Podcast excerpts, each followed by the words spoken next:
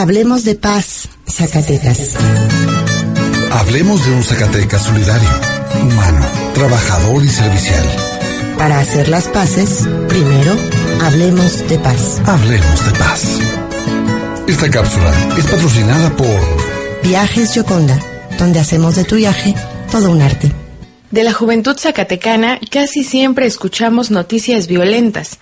Muchos de nuestros jóvenes son presa fácil para el crimen organizado o la delincuencia común. Y es que el mundo actual se ha vuelto especialmente complejo y difícil para las nuevas generaciones. Pero en nuestro estado también hay una juventud que está abriéndose espacio y tratando de transformar positivamente a la sociedad. está muy de moda el storytelling que es contar historias a partir de sus historias llegar a las personas. Y eso es lo que yo en las conferencias que doy con jóvenes y, temas de derechos humanos, es lo que rescato. A los jóvenes se involucran cuando sienten una realidad cercana. Con apenas 25 años, Luis Guillermo Flores es el consejero más joven en la historia de la Comisión de Derechos Humanos del Estado de Zacatecas. Es abogado de profesión, pero también tiene una gran experiencia en la narrativa oral y el debate político, virtudes que Luis Guillermo utiliza para poder involucrar a otros jóvenes en el conocimiento y sobre todo en la práctica cotidiana de los derechos humanos. Todo el mundo habla de ellos, pero las personas no confían tampoco en las instituciones defensoras de derechos humanos porque no sienten los derechos humanos, no los palpan y eso hace que desconfíen justamente de esto y pues piensan que las comisiones persiguen a los criminales. Es una, una cuestión muy distinta. En otros lugares del mundo son los jóvenes quienes están cambiando la narrativa y transformando al mundo. El zacatecano Luis Guillermo Flores también sigue estos pasos. Recientemente representó a México en la OEA durante la Asamblea de la Organización de Estados Americanos y sobre la tan necesaria paz social de la que también muchos hablan pero pocos practican, este joven abogado sabe que el ejemplo debe comenzar primero a cundir desde las propias instituciones gubernamentales. Que los servidores públicos sepan que la paz es importante y que deben difundirla en sus acciones diarias. Para Hablemos de Paz, habló Valeria Gil. Yo quiero la paz para mi comunidad. Únete a nuestra iniciativa de publicidad ética e impulsemos juntos la paz en Zacatecas. Dejemos los miedos atrás, porque los buenos somos más, somos más. Muy buenas y frescas noches tengan todos ustedes en Zacatecas, quienes han tenido además la paciencia de esperar nuestro regreso a esta cabina. Va desde aquí una sincerísima y muy, muy sentida disculpa, pero pues la verdad, la verdad es que esta voz que hoy le habla a usted por aquí, por estos micrófonos, se pasó casi tres semanas con una gripe marca, llorarás, y con una tos que no me dejaba decir ni dos palabras seguidas. Así que pues no tenía mucho caso venir a esta cabina a compartir con usted eh, mis tosidos y, además dejar aquí mis estreptococos, ¿verdad? Entonces, pues me guardé en casita hasta estar casi al 100%, ya me escuchará un poco carraspear, pero estamos casi al 100%. Y bueno, eh, pero entre esas eh, tres semanas de mi enfermedad y la semana del festivo mexicano, pues sí, a fin de cuentas nos pasamos eh, un mes, un largo mes fuera del aire, pero ya estamos de regreso y además a partir de esta semana retomamos, como ya usted escuchó al inicio programa, del programa retomamos ese plan, ese plan especial del que le habíamos hablado aquí, allá a principios de septiembre. Eh, en caso de que usted no lo recuerde o que por lo que sea no nos haya sintonizado en esos primeros programas, del mes patrio, del mes pasado, le, le recuerdo que ahora aquí en Hablemos de Paz nos hemos propuesto iniciar cada uno de nuestros programas con una pequeña cápsula informativa hecha bueno, por supuesto, en clave de periodismo de paz, que es lo que aquí hacemos, y en donde hablaremos de temas exclusivamente locales, temas de Zacatecas que tengan que ver con la paz y la convivencia de nuestra entidad. Queremos así, pues, inaugurar ya formalmente esta serie de pequeñas pinceladas que al cabo de un tiempo puedan ir poco a poco dibujando mejor la pintura social cotidiana que hacemos que, que, nos hacemos y que construimos quienes aquí en esta ciudad, en esta bellísima ciudad y en este estado vivimos. Así que por eso estamos ahora retomando, eh, sí, con un pequeño retraso, ya le digo involuntario, pero estamos retomando eh, nuestra campaña de periodismo de paz desde Zacatecas y sobre Zacatecas. Y además le cuento así muy brevemente, ya lo escuchó usted, pero le cuento muy brevemente, lo hemos aunado este esfuerzo periodístico a una campaña de publicidad ética a la que por fortuna ya están sumándose algunos empresarios y algunas instituciones de nuestra entidad. La idea es pues que entre todos podamos ir, como ya le decía yo hace un momento, sumando esfuerzos y sumando voluntades para poder ir de verdad, de verdad, y con bases muy ciertas y muy reales que podamos ir entre todos construyendo una realidad más pacífica. Así que pues para iniciar este programa de hoy, agradezco por supuesto el apoyo y la disposición de Sonido Estrella que se sumó a esto, de nuestra casa radiofónica, que ha querido, se ha puesto las, las pilas y nos ha dicho que sí para darle vida y darle fuerza a esta iniciativa. Esta iniciativa que, ya le digo, suma periodismo de paz, suma publicidad ética y suma además acciones reales, que es lo que vamos aquí a contarle, acciones reales que existen, que están allá afuera y que nos llevarán a recuperar esa, o, por lo menos a darle fuerza a esa otra narrativa. Otra narrativa, porque pues a fin de cuentas de eso es de lo que se trata este programa de Hablemos de Paz, de contar la realidad, bueno, ya lo hemos dicho eh, muchísimas veces a lo largo de estas emisiones, pero lo que buscamos es contar la realidad desde otro lugar y con otra perspectiva. Eh, y bueno, ya que hoy iniciamos justamente con eh, este eh, consejero de Derechos Humanos, el más joven en la historia de la Comisión Estatal, eh, ya que iniciamos con Luis Flores, gran amigo además, quien tiene apenas 25 años y él ya tiene una larga trayectoria en la Defensoría de las eh, causas sociales, de diversas causas sociales. Así que bueno, pues con este ejemplo es que vamos un poco a continuar el tono de este programa, hablando por un lado de esta juventud eh, que por todos lados, esta juventud que en el mundo nos está literalmente marcando el paso para que eh, nosotros los adultos empecemos a hacer las cosas de otra manera, de una manera distinta. Eh, estamos ya en la segunda semana de octubre y estamos además en un momento del año en que van dándose a conocer ya poco a poco en estos días quiénes son los premios Nobel que serán galardonados este año. Pero mire, justamente eh, en septiembre pasado, es decir, en el mes que acabamos de dejar atrás, precisamente aquí en México hubo una reunión de varios noveles de la paz. La reunión fue en Yucatán, en ese lugar de nuestro México conocido como la Ciudad Blanca y desde ahí pues em, en realidad lo que vimos quienes le dimos un poco de seguimiento a esto fue como los galardonados eh, del mundo eh, quienes eh, han sido premiados de, por sus esfuerzos pacíficos en diversas áreas y en diferentes momentos de la historia además pues todos ellos lo que hicieron esta vez en este año y desde territorio mexicano fue sumarse a un clamor que está cada vez más y más dominado por los jóvenes, un clamor que tiene que ver con el cambio climático, con esta emergencia climática que estamos viviendo. Vamos a escuchar ahora apenas un pedacito perdón, un pedacito de lo que fueron estas protestas de jóvenes eh, que, ocurrieron alrededor del 20 de septiembre, un día antes del Día Internacional de la Paz. Estas manifestaciones eh, fueron simultáneas, se vivieron en casi 200 países y eh, allí las voces de las nuevas generaciones se hicieron una sola.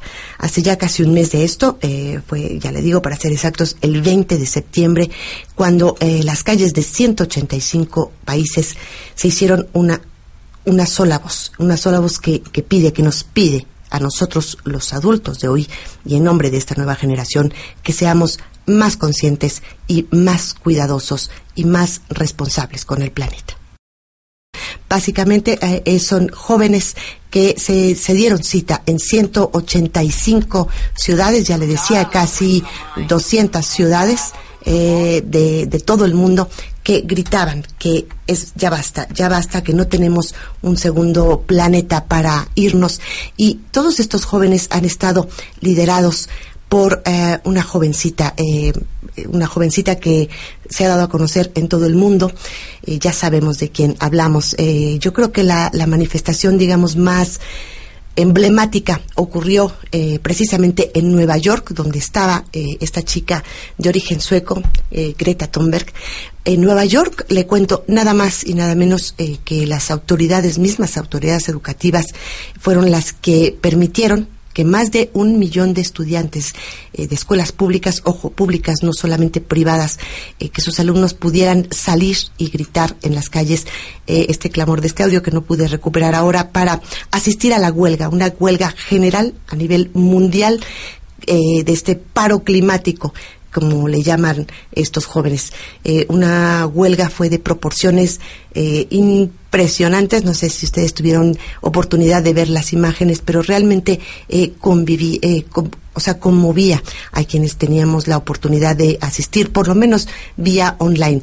Eh, incluso eh, se, dio que el mismo secretario general de Amnistía Internacional, el señor Cuminaido, se dirigió a través de una carta donde él, pues digamos, casi casi que pidió permiso a los padres y escribió una carta que llegó a 30 mil colegios de todo el para que le dieran permiso a los jóvenes de salir, de faltar a sus clases y estar en estas, eh, en estas movilizaciones. Eh, aprovecho y le cuento que si usted quiere mm, conocer un poco más a fondo todo lo que ocurrió esa semana en la web hoy de Corresponsal de Paz, eh, yo aquí se la recuerdo, si usted no la tiene, es www.corresponsaldepaz.org.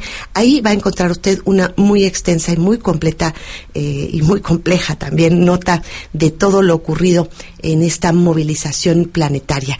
Y aprovecho también para, desde aquí, desde esta casa radiofónica, agradecer eh, la colaboración de la periodista zacatecana Paola de Loera por haber hecho este excelente eh, trabajo, esta excelente pieza periodística que abarca, ya le digo, de forma muy completa lo que lo que ocurrió en estos 185 casi 200 países en esta huelga protagonizada por jóvenes de todo el mundo.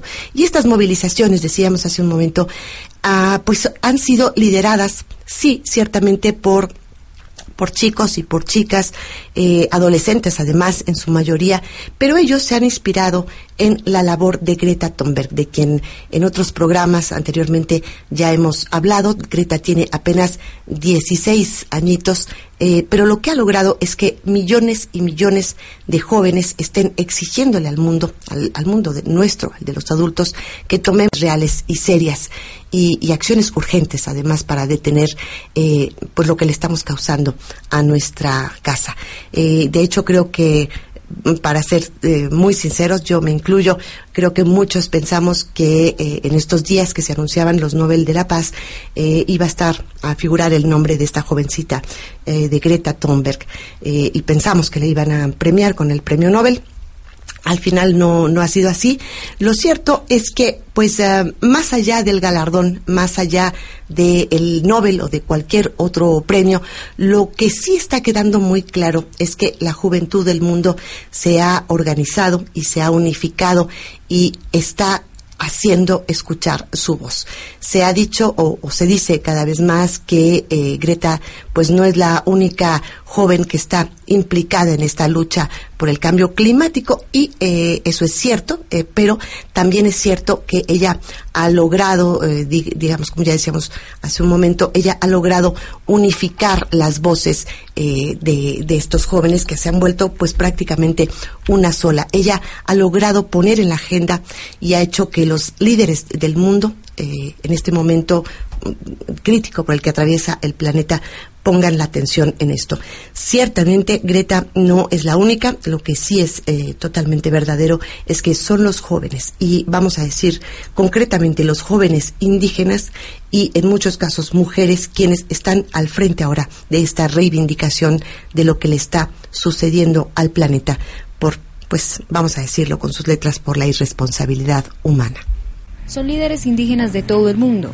Llegaron a Nueva York para reclamar que la humanidad se una en defensa de la madre tierra. Están listas para salir a la calle y unirse a las protestas por el cambio climático convocadas en todo el mundo y cuyo rostro más visible es el de la niña sueca Greta Thunberg. En un encuentro con periodistas, las jóvenes pusieron sobre la mesa temas como los incendios en Bolivia, que amenazan a miles de especies. Denunciaron que van 4 millones de hectáreas quemándose y pidieron acciones del gobierno. También recordaron los incendios en la Amazonía brasileña y rechazaron la ejecución de proyectos que destruyen la naturaleza en Brasil. Aseguraron que seguirán denunciando crímenes contra el medio ambiente y contra la humanidad.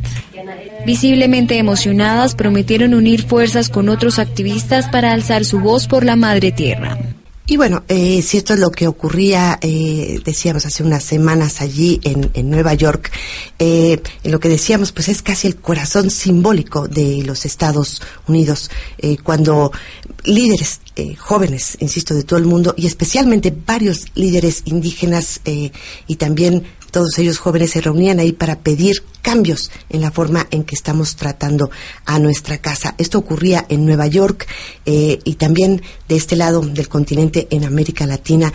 Estos últimos días pasados hemos visto cómo los pueblos originales son los que también, este, junto con los jóvenes, están eh, logrando unificar su voz, están haciéndose oír, están logrando que volteemos a ver a saber qué es lo que ocurre con estos lugares que ellos defienden, estos lugares casi siempre emblemáticos.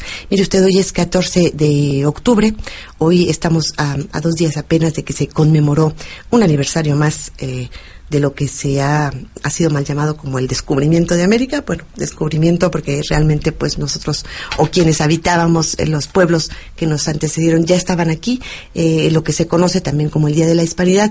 Y bueno, justamente en esa semana, eh, cuando se estaba conmemorando esto, eh, en estas fechas indígenas, de, la Amazonia en, Ecuador, para ser muy concretos, y, y, son pueblos que además han estado aquí enfrentando, digamos, lo que le hemos hecho a, sus territorios por más de 500 años. Bueno, pues lo que vimos en Ecuador hace unos días, eh, sinceramente no tuvo precedentes. Eh, los indígenas de Ecuador acaban de dar ciertamente una gran lección a todo nuestro continente y probablemente a muchos lugares del planeta. Eh, fueron sobre todo los grupos indígenas, aunque las protestas tenían otro, otra razón, digamos, de, de, empezar ahí en, en, Ecuador, lo habrá seguido usted con las noticias, pero fueron eh, los indígenas unidos que hicieron que las cosas cambiaran y que nos diéramos cuenta, por lo menos eh, eso ocurrió en su país a partir del presidente y otros tantos estratos, y al mundo nos hizo otra como Mella darnos cuenta que lo que ellos están defendiendo, a fin de cuentas, eh, no tiene que ver nada más con Ecuador, no tiene que ver nada más con la Amazonía, tiene que ver con todo eh, el entorno planetario del que hablábamos hace un momento, que también los jóvenes están haciéndonos despertar. Cientos de guerreros de la Amazonía ecuatoriana se unieron a las protestas de indígenas en Quito contra las medidas económicas del gobierno, mientras en la provincia de Cotopaxi, en el centro andino del país, se mantiene la atención ante una nueva retención de policías. Perteneciente a la nacionalidad Chuar de la provincia amazónica de Pastaza, Domingo Tan aseguró que llegaron para hacer una marcha pacífica y para reclamar sus derechos. Hemos venido aquí nosotros a hacer una marcha pacífica, no con los maltratos, no con las violencias, sino que hemos venido reclamando nuestros derechos. Tiene que escuchar el gobierno. Si es que no quiere escuchar, ya tiene que irse a la casa. Con esa sangre que han derramado aquí matando, con esa sangre no vamos a negociar, con esa sangre no vamos a tener diálogo, solamente tiene que derogar él.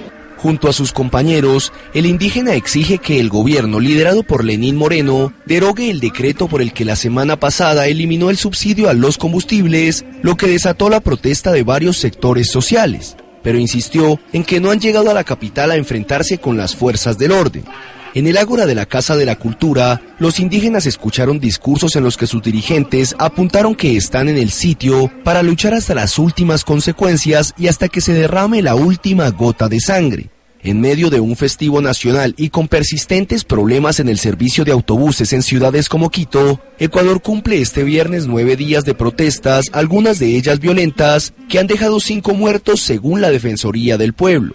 El país suramericano está bajo estado de excepción decretado el 3 de octubre por el presidente Lenín Moreno para velar por la seguridad y evitar el caos en el país. Bueno, pues este estado de excepción del que hablaba esta nota hecha el viernes terminó finalmente el domingo con la derogación de un decreto que era lo que se pedía que hiciera, por lo menos a corto plazo, el gobierno de Ecuador. Eh, al final el saldo se cerró con siete muertos, pero eh, lo que le digo, la, la, lo, que, lo que nos deja como lección es la fuerza con la que se unieron los grupos de indígenas ecuatorianos a otros grupos de la lucha social. Eh, ahí esa es la postura que, que tomamos, tomaron los indígenas ecuatorianos, pero lo que hoy yo aquí quiero como destacar, que quiero contarle, es que a fin de cuentas eh, la voz que estamos escuchando por parte de los jóvenes de todo el mundo y las voces y las protestas que estamos presenciando también por pueblos indígenas de diversos puntos de los de los pueblos originales de diversos lugares de este planeta, pues al final van encaminados hacia una misma meta, a dejar ya de asesinar este planeta en aras de un supuesto progreso económico. Estas luchas, aunque nos parezcan aisladas o aunque muchas veces en las noticias nos cuenten o nos hagan ver que se trata de manifestaciones eh, locales y además muy localizadas, pues al final del día resulta que se trata de, en realidad, de los muchos rostros que tiene una misma defensa, la defensa de la tierra, la defensa de nuestra casa. Y son precisamente estos colectivos que hoy se están uniendo los que están logrando las cosas. Son los jóvenes, son los indígenas y son también las mujeres que hoy están encontrándose entre ellos y que nos están dando verdaderas lecciones a todos. Colectivos de jóvenes, de mujeres e indígenas no perdamos el foco porque son precisamente estos grupos eh, los que están haciéndonos avanzar poco a poco. Eh, poco a poco y en muchas ocasiones incluso a costa de su propia vida. De hecho, eh, pues muchos de nosotros, los que estamos aquí gozando de ciertas libertades y de ciertos derechos, es precisamente gracias a quienes no se han rendido en el camino. Eh, hoy en la segunda parte de esta emisión vamos a hablar un poco más sobre este tema. Por ahora voy a tener que ir a, a una breve pausa, pero lo voy a dejar con este tema, este tema emblemático, escrito precisamente por, por un cantante que además en su momento también fue un joven idealista, un joven idealista que no se rindió. Y, le estoy hablando de este cantante chileno que fue asesinado eh, en un triste 16 de septiembre, precisamente. Eh, en un momento vivía su golpe de Estado y su momento probablemente más duro en su historia reciente. Me estoy refiriendo, claro que sí, a Víctor Jara, si usted ya lo adivinó, sino es Víctor Jara que hoy nos canta su tema Te recuerdo Amanda.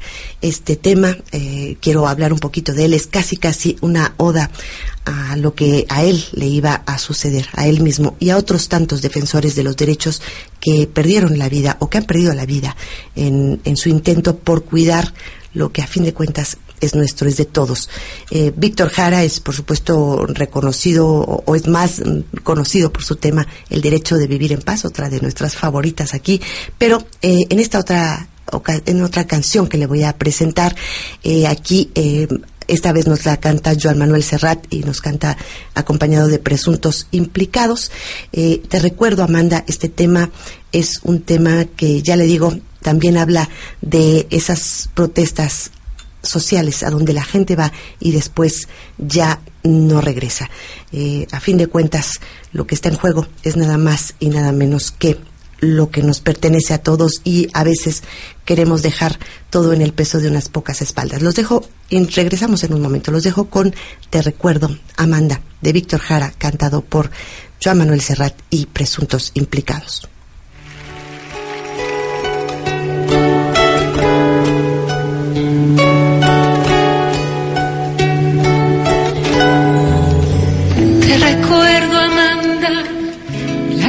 Mojada, corriendo a la fábrica donde trabajaba Manuel. La sonrisa ancha, la lluvia en el pelo, no importaba nada. Ibas a encontrarte con él, con él con él,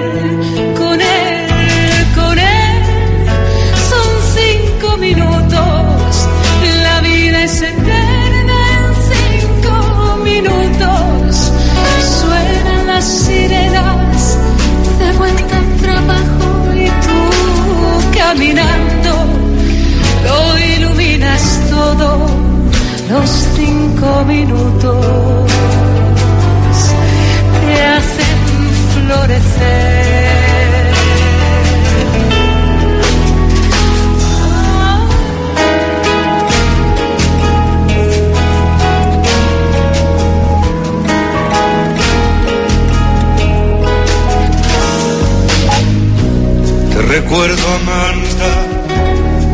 Calle mojada, corriendo a la fábrica donde trabajaba Manuel.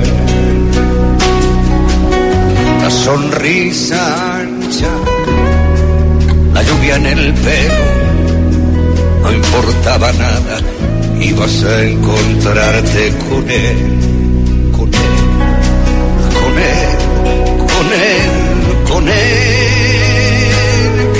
partió a la sierra que nunca hizo daño, que partió a la sierra. En cinco minutos quedó destrozado. Suena la sirena de vuelta al trabajo.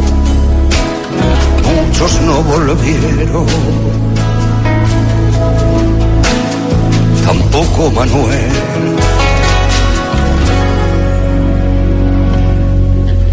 Te recuerdo, Amanda, la calle mojada, corriendo a la fábrica donde trabajaba Manuel.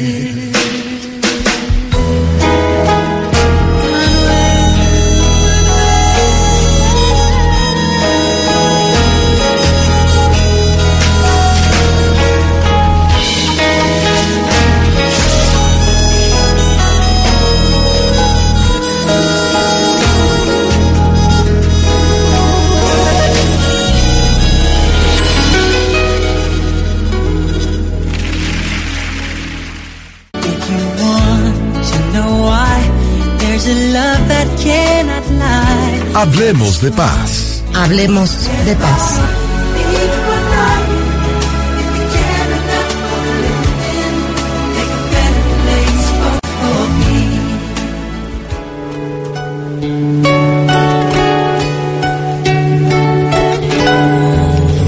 Te recuerdo, Amanda, la calle mojada, corriendo a la fábrica.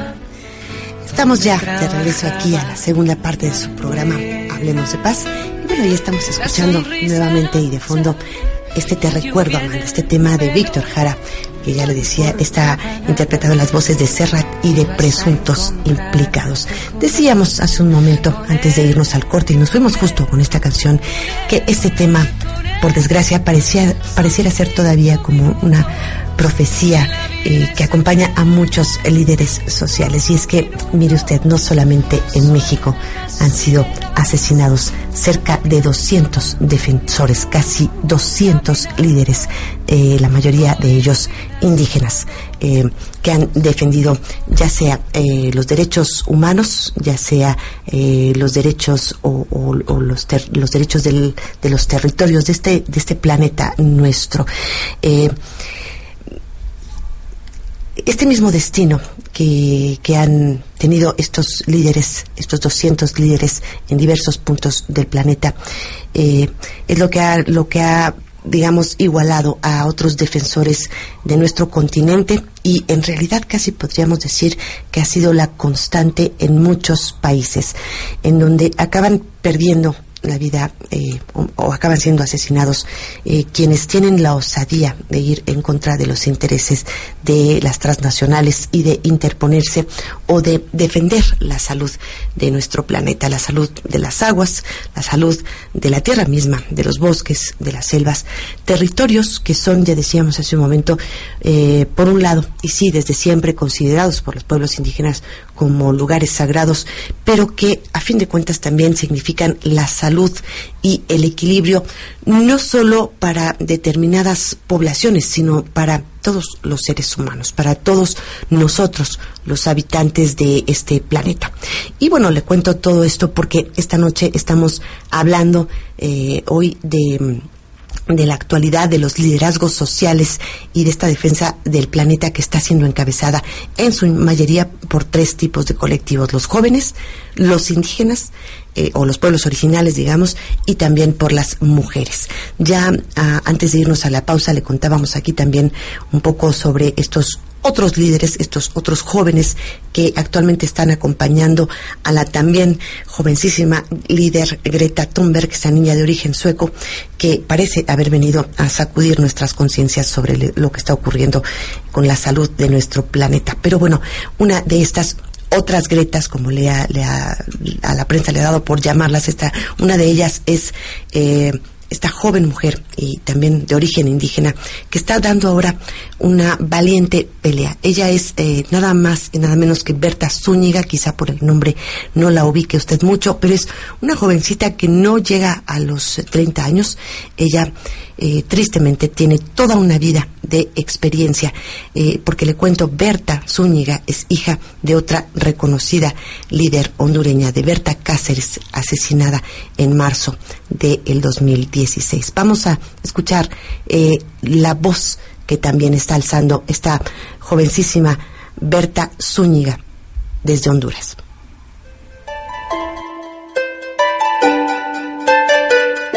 Nombre es Berta Zúñiga Cáceres, yo soy parte del Consejo Cívico de Organizaciones Populares e Indígenas de Honduras, COPIN, y soy una de las hijas de Berta Cáceres. Nuestra lucha, que es una lucha colectiva, es en defensa de los bienes comunes de la naturaleza, de los territorios, eh, y una lucha porque las voces de las comunidades sean escuchadas eh, y evitar más muerte, más impunidad y más violencia en nuestros territorios. Eh, la muerte de Berta Cáceres ha puesto en el centro del mundo de nuevo los ojos sobre Honduras y la búsqueda de justicia ha implicado pensarse las causas estructurales de lo que produjo su asesinato y eso tiene que ver con la invisibilización de las comunidades indígenas, tiene que ver con ese modelo extractivo, la militarización eh, y las altas tasas de impunidad que son las que dan la puerta abierta al uso de la violencia y los asesinatos para acallar las voces de las comunidades lenca. Nosotros creemos que en el futuro, eh, en un clima bastante complicado, pero que las comunidades han dicho que no la van a abandonar y que por eso Berta Cáceres sigue viviendo en esa lucha digna y de resistencia de las comunidades.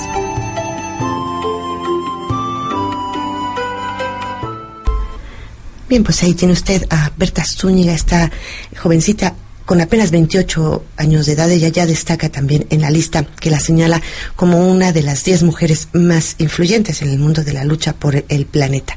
Un nombramiento que también es riesgoso, ya vimos precisamente por lo que le ocurrió a su madre, a Berta Cáceres. Ella tiene pues toda la vida en esta defensa, metida toda la vida en esta defensa. Eh, este Berta Cáceres, que es la madre de quien a quien ella eh, se refiere y de quien habla con tanta tanta fuerza y también eh, tanto amor, pues Berta eh, Cáceres, su voz dice su hija sigue viva, pero en realidad su voz, la real, la que estaba viva, fue apagada por un artero asesinato en 2016, en marzo del 2016, de hecho, y, y esta voz, pues ciertamente no ha logrado apagarse del todo, no solo su hija, sino todo el colectivo que acompañó su lucha, pues ella, eh, ellos aún continúan todavía hoy, todavía hoy en la defensa de ese territorio, de ese pedazo de tierra, decíamos, que sí está en Honduras, pero que a fin de cuentas no es solo interés de Honduras de que se mantenga, sino es parte de la salud del planeta, es parte de la salud de nuestra casa. Eh, hoy leyendo un poco sobre la vida de Berta Cáceres, eh, pues me encontré con que paradójicamente o quizá tal vez de una cierta forma profética el lugar donde ella nació, donde nació Berta Cáceres, es un sitio en Honduras llamado nada más y nada menos que La Esperanza. Berta nace en marzo, en alrededor de 1971, no está muy claro, entre 1971 y 73. Eh, pero vamos, si ella viviera, aún sería todavía una mujer joven. Sin embargo, fue asesinada, fue asesinada en marzo, en el mismo mes de su cumpleaños, hace ya tres años. Eh, en vida, Berta se hizo acreedora a uno de los premios más prestigiosos, el premio Goldman, por su defensa en pro de la salud de la tierra. Y, y le digo, a fin de cuentas, eh, su lucha o su defensa, la que han hecho ella y sus compañeros lencas, los indígenas hondureños, todavía sigue en pie y esta defensa la encabeza precisamente una de sus hijas, a quien usted acaba de escuchar hace un momento, Berta Zúñiga, eh, que es hoy, al igual que su madre, una voz indispensable para saber eh, que es necesario cuidar sí, no solo la economía, eh, sino sobre todo la vida, la vida de la Tierra y del planeta. Eh, yo he querido compartirle estos, um, digamos, estos ejemplos de líderes jóvenes, líderes indígenas y líderes mujeres que están en pie de lucha, pero creo también que deberíamos preguntarnos o empezar a preguntarnos qué pasa, qué sucede, que las vidas de tantos y tantos líderes que defienden sus territorios, que defienden eh, las aguas, que defienden los bosques, que defienden la vida del planeta, a fin de cuentas. Y se, se habla mucho de sus aguas o sus bosques. No, estamos hablando, como dicen los jóvenes que lidera eh, o que ha inspirado Greta Thunberg, es un solo planeta. Eh, todas estas vidas están siendo arrebatadas y lo están, está sucediendo casi con una espantosa puntualidad. Sucede en México, sucede en Honduras, sucede en Guatemala, en Chile, en muchísimos lados. Y es que, a fin de cuentas, eh, sucede precisamente porque no se trata de casos o de temas o de luchas que sean de un solo lugar. Por ejemplo, yo le voy a compartir ahora eh, de manera muy breve un caso que todavía hoy está siendo investigado. Es un caso puntual, un caso eh, que tiene que ver con los pueblos mayas de Guatemala, es decir, pero muy cerca con México, donde los pobladores, concretamente comunidades de pescadores, comenzaron a alzar la voz para decir que una compañía minera extractora de níquel en ese en ese lugar eh, pues estaba envenenando la vida de las aguas y por lo tanto estaban también envenenando a, los peces que era pues un modo de subsistencia. Este caso que le comparto aquí es un caso que sigue abierto y que eh, ahora que regresemos de escuchar eh, la voz de quien nos hablará le contaré por qué esta historia ha tomado ahora una especial relevancia mundial los pescadores querían una respuesta del Ministerio de Ambiente, del gobierno, de la misma empresa, sobre la mancha roja y por manifestando los pescadores. Lo que realmente vi es que los policías eh, antimotines traían una orden de poder desalojar. Ellos no venían a dialogar, no venían a ver. Entonces, este, ya cuando veo la situación difícil, que no solamente gases lacrimógenos empiezan a, eh, a disparar, pues tuve que tirarme a tierra y poder grabar, aunque sea con el celular también, el momento en el cual cae Carlos Más, el pescador. Para la compañía de níquel y para las autoridades, para ellos yo era una amenaza porque tenía muchas pruebas de todo lo que había pasado, incluyendo el asesinato de Carlos Más. El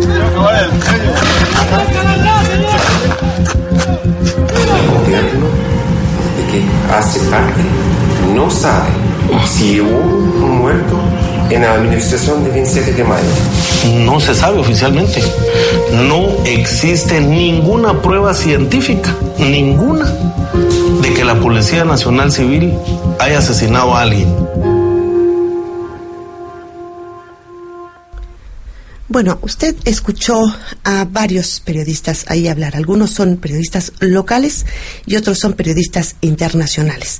Esto ocurre en Guatemala, donde eh, pescadores, eh, también de origen maya, indígenas, eh, de Guatemala, de la mayoría de ellos se están oponiendo a los trabajos que realiza la, una compañía minera, no vamos a, a decir el nombre porque además ocurre en, en, todos lados donde hay compañías mineras, pero que están pues literalmente envenenando no solo a la tierra del lugar, sino también a las aguas. Esto es, eh, ocurre en el, en el Estor, en un lugar llamado El Estor y en el valle de Pocholic, allá, insisto, en Guatemala, es una zona de, donde habitan indígenas mayas y que además está muy cerca nuestra zona maya acá en México. Pero el caso que yo le acabo de presentar resalta porque eh, por eso hablan varios periodistas. La investigación ahora ha sido retomada por un grupo transnacional de periodistas que han estado destapando, eh, por un lado, los casos de líderes ambientalistas asesinados no solo en Latinoamérica, sino en varios puntos del planeta.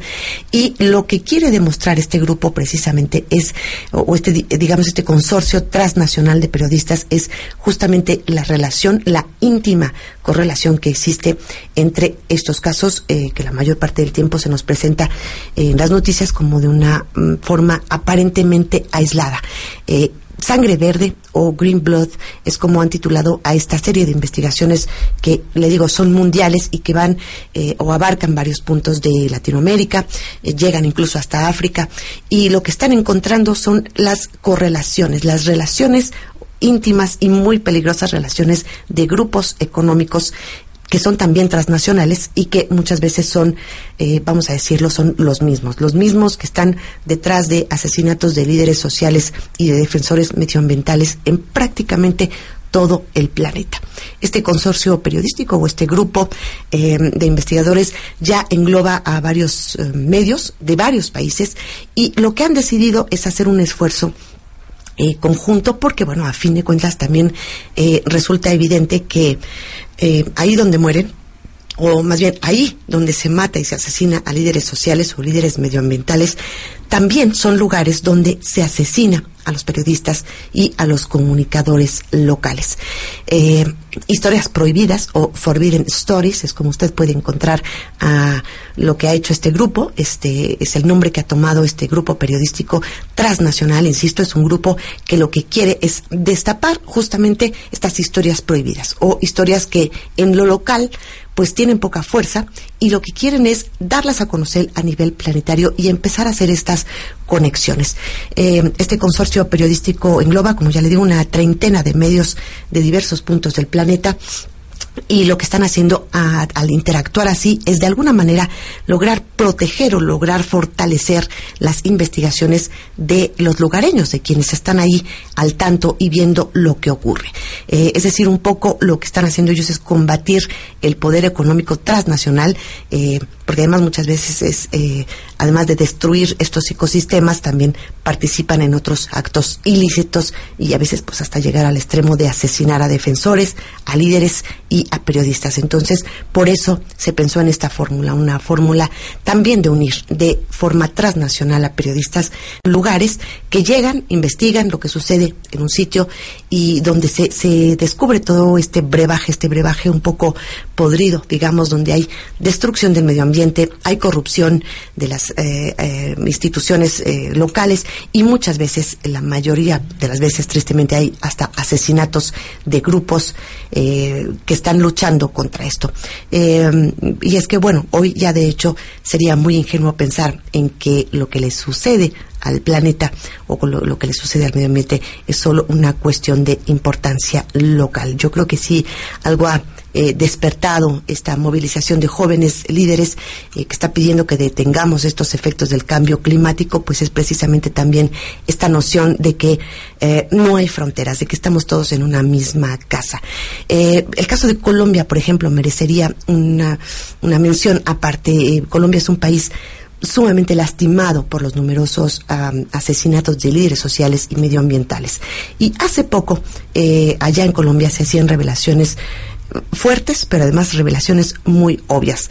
Autoridades colombianas han puesto de manifiesto que muchos de los líderes de Colombia asesinados eh, pues han caído a manos de grupos criminales mexicanos. Y es que, otra vez, cuando del planeta se trata, cada vez queda más claro que las fronteras eh, deberían de borrarse, no solamente para lo malo, sino pues también para lo bueno, que es lo que están haciendo estos grupos de periodistas y de líderes.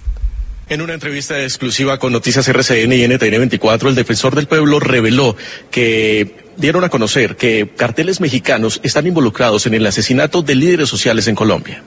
¿Hay presencia o hay eh, indicios de que los carteles mexicanos también sean parte de todos estos grupos que usted está diciendo y que están atentando contra los líderes sociales? No hay indicios. Es que habla mexicano el cartel de Jalisco, el cartel de Sinaloa, en zonas como el Catatumbo, como el Bajo Cauca antioqueño y en todo el sector del Andén Pacífico, que es donde está el mayor eh, la mayor producción de, narco, de narcotráfico en Colombia. Pero que también están atentando contra los líderes sociales estos mismos carteles mexicanos. Todo, todos, los, eh, todos los actores armados irregulares, cuando un líder social o defensor de derechos humanos les dice, no vamos a cultivar hoja de coca, no vamos a producir oro, la consecuencia es el asesinato. Bueno, pues eh, evidentemente que hay, digamos, este contubernio, esta unión de poderes, decíamos hace un rato, económicos de gran fuerza y que van más allá de nuestras fronteras. Eh, esto evidentemente no es mm, nada nuevo. Lo que sí están buscando ahora tanto estos líderes comunitarios y los defensores del planeta y del medio ambiente, como estos grupos transnacionales de investigación periodística, es tratar, pues, de ser o de hacer ellos también una fuerza grande, una fuerza transnacional que, pues, así, literal, como dice su nombre, pueda trascender eh, las fronteras y que al mismo tiempo pueda precisamente ayudar o pueda colaborar a que las riquezas de cada lugar, de cada sitio del planeta se mantengan eh, a salvo o lo más a salvo posible o por lo menos en equilibrio. De eso es de lo que se trata, a fin de cuentas, toda esta ola mundial o, o global de jóvenes, de indígenas o pueblos originales, como prefiera usted llamarlos, y de mujeres. Se trata de a fin de cuentas, de salvaguardar la riqueza local de cada sitio, la riqueza de cada lugar, porque pues de eso depende justamente la salud del planeta, de que eh, se mantenga lo que pertenece a cada sitio un poco en equilibrio para que eh, todos estemos también en ese equilibrio. Eh, hoy es casi momento de ir cerrando y esta noche eh, quiero despedirme, eh, sí recordando que, que, la joven Greta Thunberg eh, pues no obtuvo el Nobel de la Paz este año, de este 2019, y además es una chica que ha sido sumamente y duramente criticada por muchísimos grupos, eh, quizá porque la mayoría de nosotros todavía no entendemos muy bien de qué habla o a qué se refiere Greta cuando dice que los adultos le hemos robado su infancia. Por eso hoy, para despedir la emisión de hoy, quiero que escuche a esta nena, que es mexicana, es una nena indígena, es, celtal para ser exactos, y eh, ella vendría a ser, pues, precisamente el símbolo de todo eso que el movimiento de jóvenes ecologistas, de jóvenes mujeres indígenas intentan salvaguardar, intentan proteger. Nos vamos a ir esta noche con la voz de la pequeña Ana Gabriela Jiménez Girón. Ella, por supuesto, es muchísimo menos conocido que, Greta, eh, pero a fin de cuentas esta niña y lo que aquí ella nos va a contar es lo que deberíamos entre todos tratar de proteger. Y bueno, así pues, con la voz de Ana Gabriela, nos vamos a ir, nos vamos a escuchar la próxima semana. Yo soy Cristina Ávila Cesati y esto fue una emisión más de Hablemos de Paz. Que, que disfrute esto que nos cuenta esta nena que vive allí en Chiapas. Hasta la próxima. Yo me llamo Ana Gabriela Jiménez Girón, vivo en Huaquitapec, Chiapas y soy celtal. Joón Vil Ana Gabriela Jiménez Girón y Aihnata Huaquitapec y Oponta Celtal. Mi pueblo tiene montañas todo alrededor. Se ven las nubes de mañana y de tarde, como van cubriendo los árboles. Dice una leyenda nuestra que las nubes las van tejiendo los sapos en unas cuevas altas de la montaña. De allí se van formando hasta que cubren todo. Lo que ves es bosque. Hay muchos pinos y ocotes. Por aquí todavía se ve a veces el venado, tlacuache, zorros y ardillas. y en las noches muy lejos se puede oír el tigrío. Viene aquí a comer pollos. En el día luego se ve el sopilote, pero dice nuestra tradición que no hay que señalar con la mano cuando está volando, porque el que lo señala nunca se va a casar. También hay cuatíes, que nosotros le decimos coston. Mi papá me trajo uno porque casaron a la mamá. Se quedó huerfanito y yo lo voy a cuidar. Está bien bonito. Él siempre está contento conmigo. También tengo mi conejito y le decimos en celtal ul. Estas son las cosas que usamos en la cocina. Este le decimos en celtal hay y sirve poner tortillas ahí y tamales. También este, este le decimos en celtal su y sirve para poner tortillas y tamales y siempre lo tapamos así con pack. Las canastas le decimos este moch. Sirve para poner maíz, frijol. También ahí sirve para guardar los paternas. Esta es una paterna y se come y sale muy rico. A Petty le gusta mucho. Cuando llevo mi moral en mi escuela, ahí guardo mis libretas o mis libros, mi lapicero y le decimos en celtán también moral. Este sirve para cargar caña o leña o naranja y le decimos en celtán choja. Esta le decimos mazunte en celtán. Este banca le decimos también el celtal amate y le sacan todo aquí lo, que tiene también y cuando lo agarramos ya no pesa ya.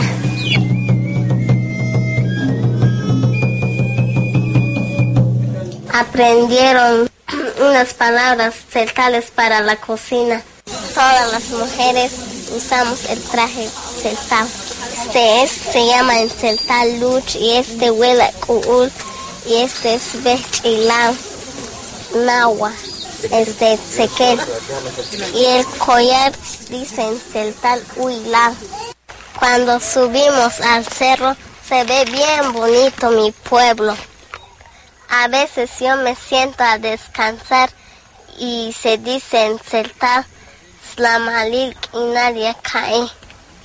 Se traduce, me siento a disfrutar de la tranquilidad de mi ambiente, porque eso hace uno aquí cuando descansa.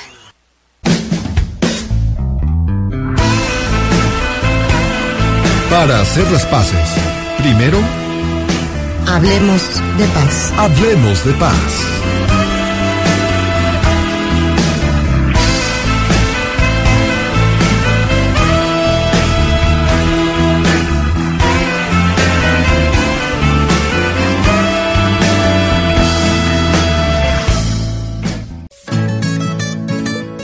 Periodismo y paz. Parece una combinación imposible, pero aquí, en Sonido Estrella, cada lunes hacemos posible lo imposible. Hablemos de paz. Historias, noticias, entrevistas y mucho más. Todo en clave pacifista. Escúchanos cada lunes en punto de las 8 de la noche. Soy Cristina Ávila Cesati y te espero en nuestro programa. Hablemos de paz. Yo quiero la paz para mi comunidad.